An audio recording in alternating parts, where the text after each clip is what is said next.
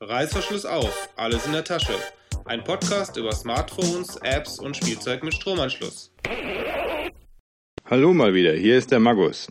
Heute möchte ich euch etwas erzählen über eine App für WebOS und die App heißt ImageWorker Pro und ist von MetaViewSoft.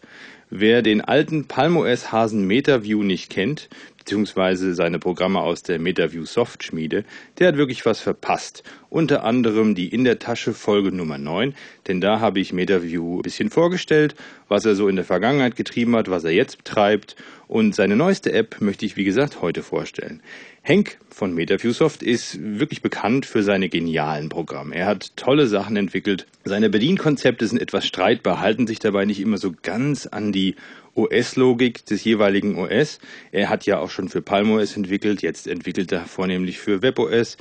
Und wenn man sich an seine Bedienlogik gewöhnt hat, möchte man die Programme nicht mehr missen. Davor kann es ein bisschen dauern, bis man sich mit ihnen vertraut gemacht hat und gerne mit ihnen zusammenarbeitet. Aber nun zurück zur App. Was kann denn ImageWorker Pro denn nun? Ja, es kann Fotos bearbeiten.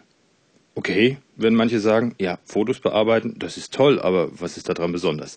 Nun, es ist die erste App auf WebOS-Geräten, bei denen man komplett Web unabhängig, also nur auf seinem WebOS-Gerät, also vornehmlich wahrscheinlich dem Pre, seine Fotos bearbeiten kann, ohne dabei auch nur Kontakt zum Web haben zu müssen. Man kann zwar Webanbindung benutzen, um später, da komme ich dann gleich zu, die weiteren Features zu nutzen, aber man kann die Fotos direkt komplett unabhängig auf dem Gerät bearbeiten, ohne auf irgendwelche Sachen von außen zugreifen zu müssen. Zu den Features möchte ich ein bisschen was erzählen. Zum Beispiel, was kann das Programm so Tolles? Und zwar, es kann zoomen. Man kann die Bildgröße ändern, zum Beispiel zuschneiden kann man damit. Die Bildgröße lässt sich wahlweise in bestimmten Parametern ändern, also 640, 800 und 1200 Pixel in der Breite kann man ändern und dazwischen kann man leider nichts einstellen. Das ist vorgegeben, aber es, es ist ja immerhin etwas. Dann kann man die Helligkeit des Bildes korrigieren, man kann den Kontrast ändern, die Farbsättigung und eine sehr gut wirkende Autokorrektur. Ich konnte mich davon überzeugen und muss sagen, die Autokorrektur funktioniert hervorragend. Weiterhin kann das Programm die Bilder auf dem Gerät speichern. Man kann verschiedene Formate wählen, man kann einen Upload nach YFrog machen und man kann auch deswegen dann auch das Bild, was man bearbeitet hat, hochladen an verschiedenste Apps. Da werden zum Beispiel die Facebook-App unterstützt, die Programme Twee, Bad Kitty, Spatz, die E-Mail-Applikation und die MMS-Applikation werden auch unterstützt wie es sich für ein nach meiner Ansicht anständiges Grafikprogramm gehört, kann man auch Änderungen, die man gemacht hat, mit einer Geste wieder rückgängig machen. Man nutzt dazu den Backswipe. Weitere Funktionen sind zum Beispiel, man kann die Farbe anpassen. Hier gibt es vorgefertigte Modi. Man kann zum Beispiel das Farbbild in den Schwarz-Weiß-Modus transferieren lassen, den Sepia-Modus oder den sogenannten Vintage-Modus. Das ist so ein bisschen, ja, ein bisschen oldschool, so als angegammeltes Foto kennt man vielleicht aus Wildwest-Fotos oder sowas. Das kann man damit erzielen. Man kann, wenn es ein bisschen diffiziler sein soll, die Bildschärfe justieren, man kann ein bisschen verschleiern, man kann schärfen oder man kann super scharf stellen. Es ist natürlich immer die Frage, was man damit erzielen will. Ich finde es aber gut, dass die Option da ist. Manchmal sind die Fotos ja leicht unscharf und dann kann man vielleicht noch ein bisschen was rausholen. Mit der Überschärfe wäre ich vorsichtig. Ja, das kommt aber wie gesagt immer auf den gegebenen Fall an. Was des Weiteren als Features noch vorhanden ist, ist die Rotation.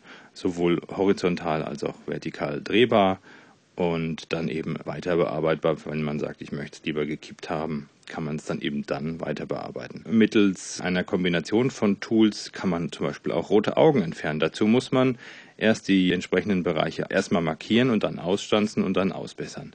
Klingt kompliziert, ist aber relativ einfach zu machen und nach ein bisschen Übung hat man es drauf. Mit dem Ausstanzen kann man auch Bereiche schwärzen oder man kann auch sogenannte Textstempel in einem Bild einbauen zu viel erwartet wäre jetzt hier, dass man sagt, man könnte mit den Text dafür auch verschiedene Schriftarten oder sowas wählen. Das geht leider nicht, aber vielleicht legt Henk ja noch nach, wer weiß. Auf jeden Fall, wie ihr seht, man sieht viele Möglichkeiten und ich denke mal, es ist eine nette App. Was so ein bisschen besonders ist, das habe ich ja eingangs schon erwähnt, ist die Bedienung. Bei Henk ist die Bedienung immer so ein bisschen, ich würde sagen gewöhnungsbedürftig, vorsichtig formuliert. Ein kleines Schmunzeln in meiner Stimme sollte verdeutlichen, dass es nicht wirklich böse gemeint ist.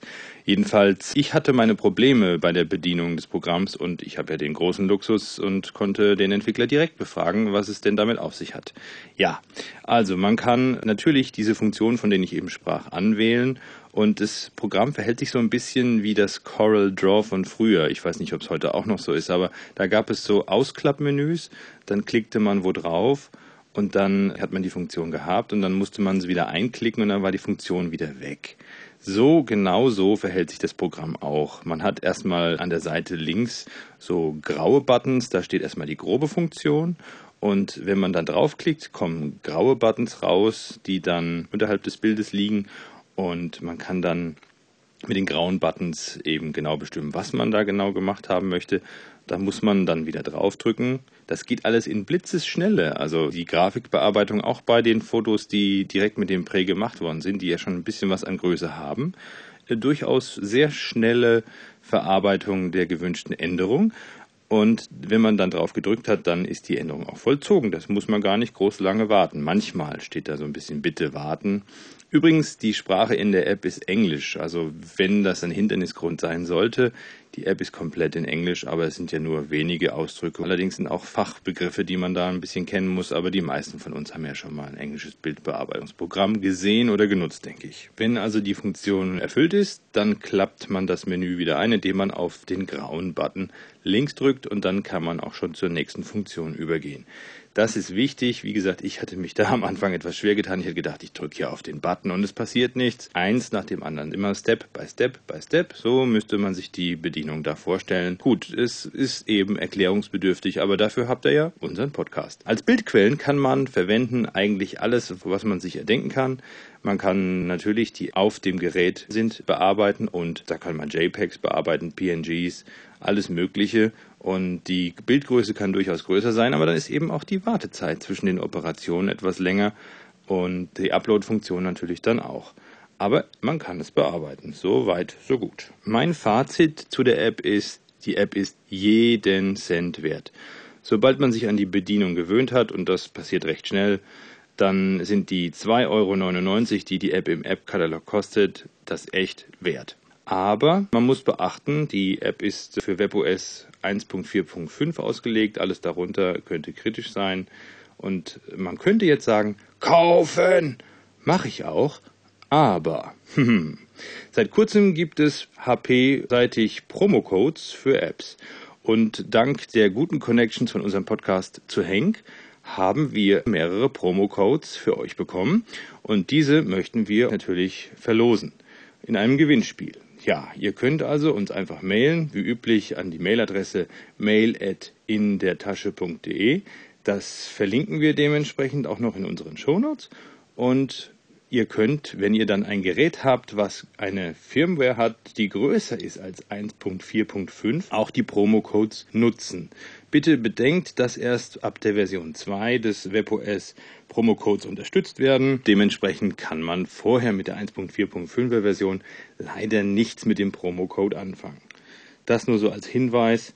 Aber ihr könnt gerne bei der Aktion mitmachen und wir würden uns freuen, von euch zu lesen. Vielleicht schreibt ihr auch noch ein paar Kommentare zum Podcast dazu. Und an dieser Stelle möchte ich natürlich auch noch dem Henk danken für seine Unterstützung und bis bald.